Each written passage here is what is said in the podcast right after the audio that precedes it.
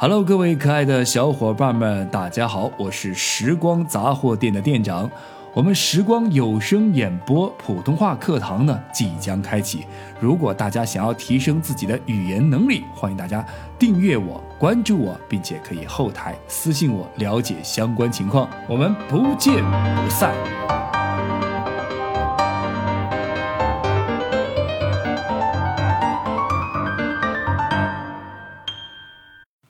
茶余诗词，古诗词背后妙趣横生的故事。公元七百六十八年啊，有两位诗人同时降生，一位呢是大唐四大才女传奇女诗人薛涛，而另外一位呢，嗯，另外一位啊，她不聪明但刻苦，启蒙早，发迹迟，穷困潦倒，却有一肚子的经史子集。作为文人呢，又擅长打仗。得官啊不容易啊，却失之朝夕。这样的人既普通又丰富，所以呢褒贬不一，琢磨不定。不过对于任何一个读书人来说，他注定是一座无法绕过的高峰。因此啊，我们不妨遵循他的成长经历，来看看这位穷孩子是如何一步步成为文坛盟主的。接下来，让我们掌声有请在后台已经恭候多时的。韩愈同学，我想韩愈同学此时心里面啊正在想：我去，大唐高考的时候、分配工作的时候、搞古文化运动的时候，都让我等啊！现在连到你这个地方来，也要排在薛涛那小妮子后面，哼！啊，好了好了好了，我们的韩愈同学啊，就不要闹脾气了啊！现在呢，就恭请您上台吧。韩愈出生于唐代宗大历三年，即公元七百六十八年，字退之，祖籍呢是河南河阳，也就是现今河南焦作孟州县。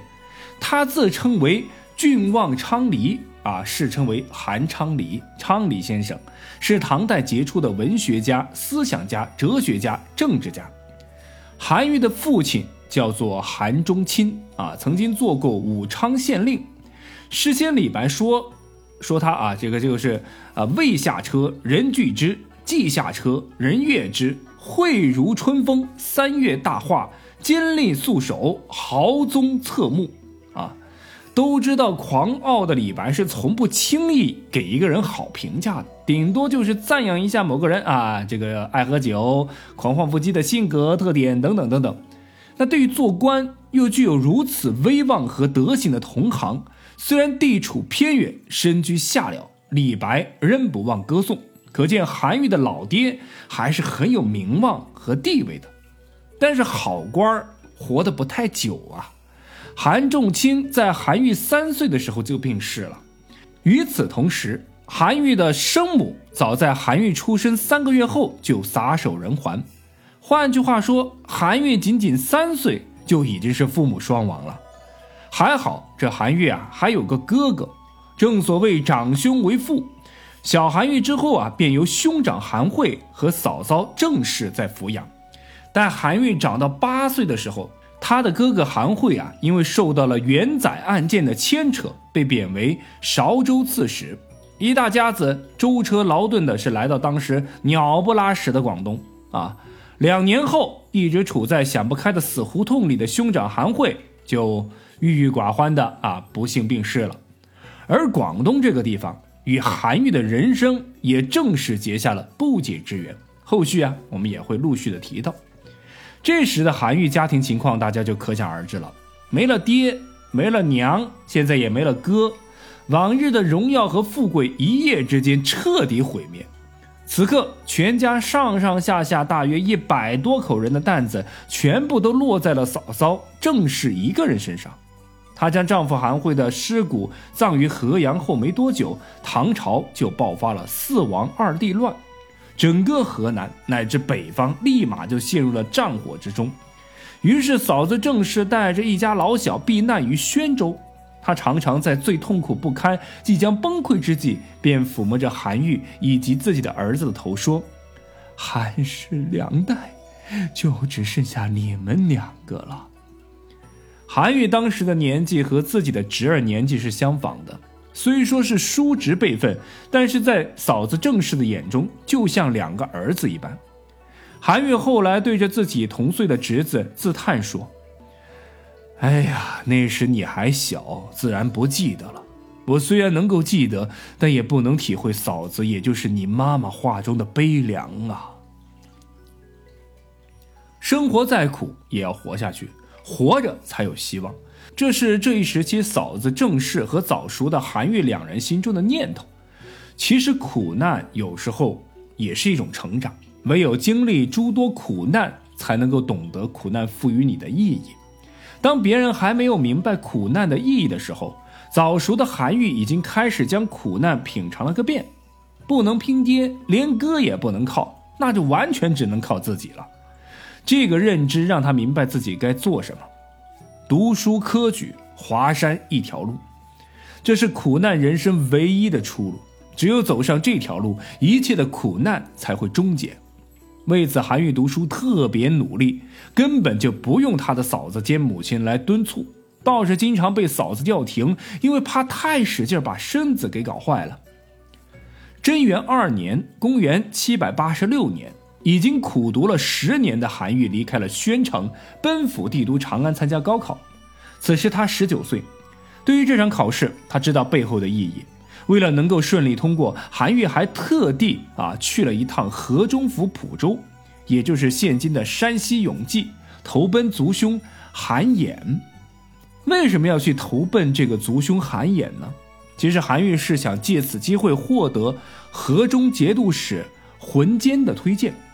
但也就如韩愈后来的自述，没钱没势，又不拜谒权贵，上流社会的贵族都不知道他的名字，所以在人情社会，接下来的一系列失败也就在所难免了。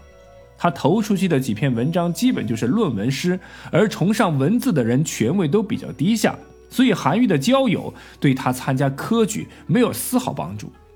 果不其然，人间冷暖，世态炎凉，似乎在这一刻变得现实和残忍。但与韩愈而言啊，这才是真实的人生，既没有关系，唯有靠实力。对于这一点，他很自信。他相信，在这个最坏的时代，也一样是最好的时代。最注重文采的长安城，他的文字一定能有出人头地，一定能，不可不能。哎呀，但现实啊，再给他上了一课呀。才能未必是最好的通行证，在一个阅卷还没有立名的时代，名望关系比才华更重要。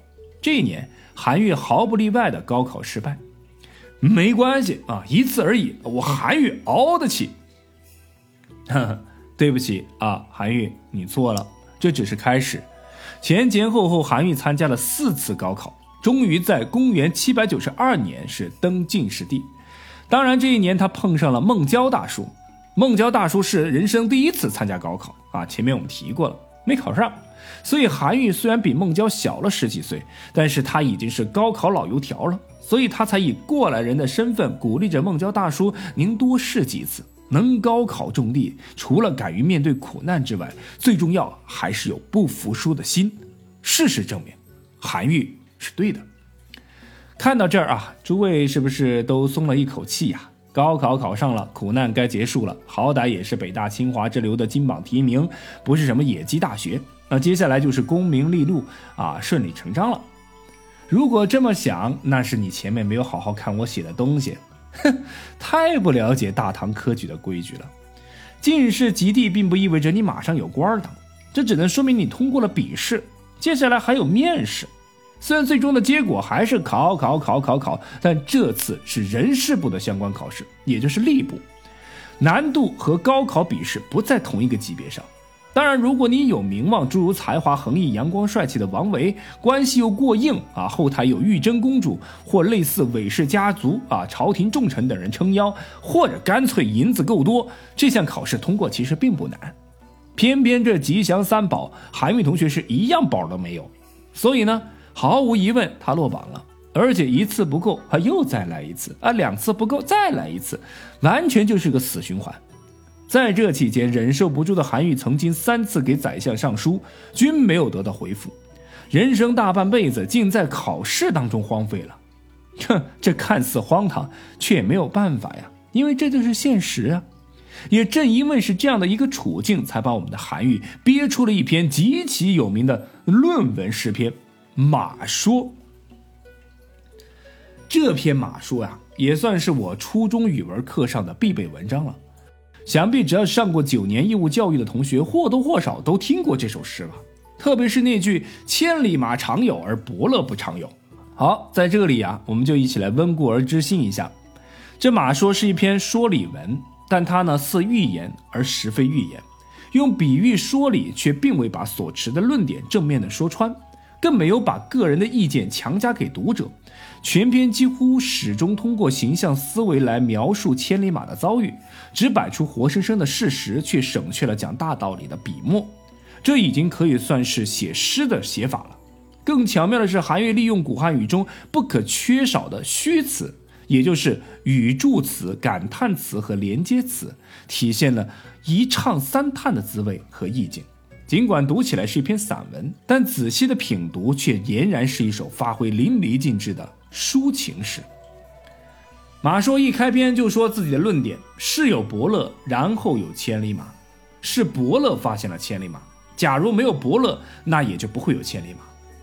第二句则揭示了一个现象。千里马常有，而伯乐不常有。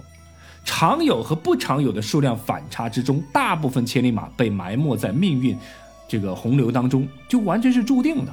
那些没有被发现的千里马，只能在所谓的奴隶人之手受尽屈辱，和普通的马啊，这个死在这个马房里边是完全一样的。这样的马一生都是委屈的，因为它本有千里之能，却最终不能够以千里称也。生命的可能性不能够实现，尤其是这匹马意识到自己能够日行千里的时候，如何才不能憋屈呢？一匹能日行千里的马，为何不能以日行千里著称呢？韩愈认为，食马者不知其能千里而食也，这样就导致了这匹有千里之行的马吃不饱，吃不饱就没有力气，就像一个很健壮但是饭量也很大的人和常人吃同样多的饭。常人已经吃撑了，他还饿得摇摇晃晃，总是没有力气，自然也就不能够跑得很远，不能够负很多的重，也不能够把自己的能力全部都发挥出来。所以感觉他连这个普通的马好像都比不上，于是就经常被认为这是一种劣等马。于是，一匹能够成为千里马的马就此被埋没了。但如果是伯乐，那就自然不会犯这样的错误。而能够以正确的方式对待有千里之能的马，识之能尽其才，测之能以其道，明之能通其意。其实，当马的千里之能显现出来之后，做到这些都不是难事儿。真正的难处仍然在于一个“知”字。马食不饱的根源在于识马者不知其能千里，以至于马的才美不能够被发现。而马的才美要被发现，要么是才美外观啊，长得帅，像吴彦祖、金城武那样就是时，或者是那个时代的王维啊，也可以；要么就有伯乐，如玉真公主之于王维。前者有赖于个体的成长，最终呢让他人知晓知名；后者呢有赖于独具慧眼之人的知道啊发现、提携和培养。那么如何让别人知呢？知道的知。韩愈首先想到的是鸣，哎，发出自己的声音，希望有人能够通其意。当然，光是鸣还不够，韩愈还想通过日复一日的情和思、勤劳和思想，让自己的才美外观成为真正的千里马。因此，有千里之能的马，最终能否成为千里马，其关键又不在于他人知不知，而是在于自己是否发现了自己的千里之能，比如说自己的潜力、天赋。或者说是天命，又能不能以正确的方式将自己进行培养，使潜力成为实力？所以马说这篇论文诗啊，你初读可能会是认为这简直就是韩愈在种种怀才不遇之后高级黑般的对现实的反攻，好一个侧面虎。但是仔细的嚼一嚼，品一品，你就会发现，所谓伯乐。确实能够发现一个人的天赋，成为一个人的成才道路上的助力。但如果诸事皆依赖于伯乐，怕是曲解了韩愈的本意了。所谓尽人事听天命，才应该是马说最佳的一个心结。